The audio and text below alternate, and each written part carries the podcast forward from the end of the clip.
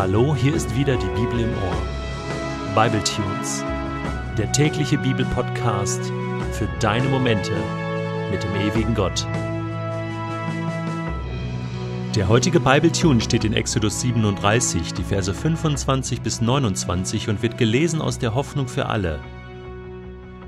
Nun baute Bezalel den Räucheropferaltar aus Akazienholz. Der Altar war quadratisch, einen halben Meter lang und ebenso breit. Seine Höhe betrug einen Meter. An den vier oberen Ecken ragten Hörner hervor. Sie waren nicht aufgesetzt, sondern Teil der Seitenwände. Die obere Platte, die Seitenwände und die vier Hörner überzog Bezalel mit reinem Gold, und an der Oberseite brachte er ringsum eine Goldleiste an. Er schmiedete zwei Paar goldene Ringe und befestigte sie an beiden Seiten des Altars unterhalb der Zierleiste. Durch diese Ringe wurden Stangen gesteckt, damit man den Altar tragen konnte. Die Stangen wurden aus Akazienholz angefertigt und mit Gold überzogen. Bezalel bereitete auch die wohlriechende Weihrauchmischung für das Räucheropfer zu, sowie das Salböl, das gebracht wurde, wenn ein Gegenstand oder eine Person dem Herrn geweiht wurde. Vor einiger Zeit war ich an einem ganz interessanten Ort. Dieser Ort heißt Betberg. Ist kein Witz. Es gibt einen Ort hier, wo ich wohne, im Südschwarzwald bei Buggingen, der heißt Betberg.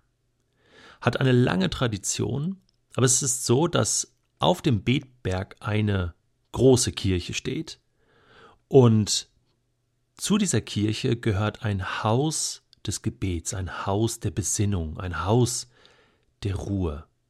Und dort kann man einfach hingehen und sich ein oder mehrere Tage Zeit nehmen, um sich auf den Himmel auszurichten, Gott zu suchen, die Stille zu suchen, eine Oase mitten im Alltag zu finden. Es gibt sogenannte Oasentage, wo man schweigt, einen Tag, mehrere Tage, und einfach auf Gott hört, Gott begegnet, einfach nur mal sich Zeit nimmt für Gott, das, was im Alltag oft untergeht, was oft fehlt.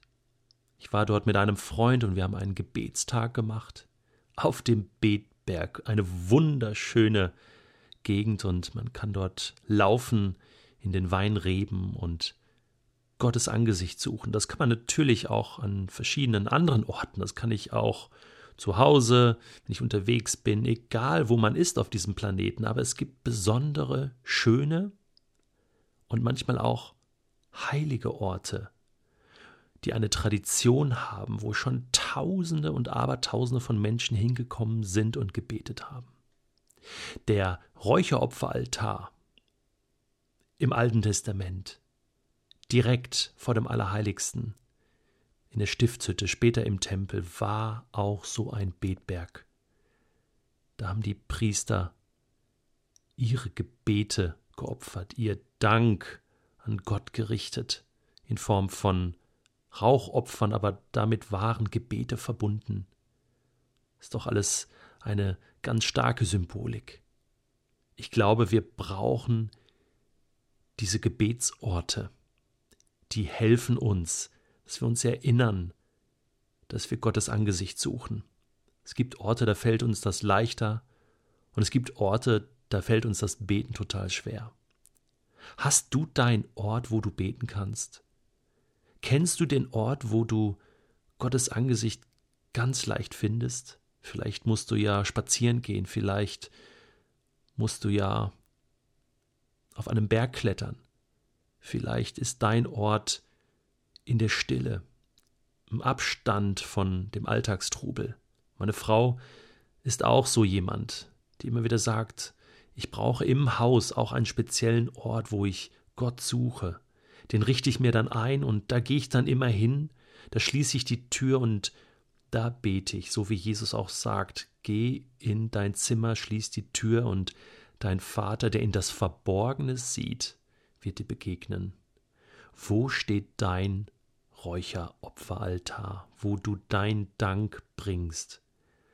Und das ist das Wichtigste. Gott zu danken, das ist das wichtigste Opfer. Wie schwer fällt es mir. Ich bin so gesegnet, aber ich vergesse so oft Gott zu danken. Es ist ein ganz wichtiges Prinzip in der Bibel, dieser Segenskreislauf. Segen kommt ja immer von oben herab. Gott segnet unser Leben. Gott segnet mich. Und das, was ich zurückgeben kann, ist Dank. Wenn ich beschenkt werde, kann ich oder sollte ich mich bedanken. Das lerne ich von Kindesbeinen an. Hast du auch schon Danke gesagt für das Geschenk? Ich möchte heute meinen Räucheropferaltar wieder aufsuchen und Gott danken für all das Gute, was er regnen lässt über mein Leben. Ich brauche diesen Ort. Und ja, wenn du es schaffst, dann schau doch mal, ob es in deiner Nähe auch einen Betberg gibt, in Anführungsstrichen. Ein Haus, eine Gegend, ein Ort, wo man beten kann. Rund um die Uhr. Und wo Menschen sind, die dir vielleicht auch helfen können, einen Einstieg mal in eine längere Gebetsphase zu finden. Das brauchen wir. Es gibt einen Text im Neuen Testament, im ersten Timotheusbrief, und den möchte ich als Gebet, als Gebetshilfe vorlesen. Da schreibt Paulus an Timotheus, 1 Timotheus 2, am wichtigsten ist, dass die Gemeinde, Christen, nicht aufhören zu beten. Luther schreibt da, betet ohne Unterlass. Betet für alle Menschen, bringt eure Bitten, Wünsche, eure Anliegen und euren Dank für sie vor Gott. Betet besonders für alle, die in Regierung und Staat Verantwortung tragen, damit wir in Ruhe und Frieden leben können, ehrfürchtig vor Gott und aufrichtig unseren Mitmenschen gegenüber. So soll es sein. Und so gefällt es Gott, unserem Retter. Man könnte auch sagen hier, das ist ein tolles Opfer, das Gott gefällt. I like. Denn er will. Und das ist jetzt das Ziel dieses Gebetes. Er will, dass alle Menschen gerettet werden und seine Wahrheit erkennen. Deswegen lasst uns beten.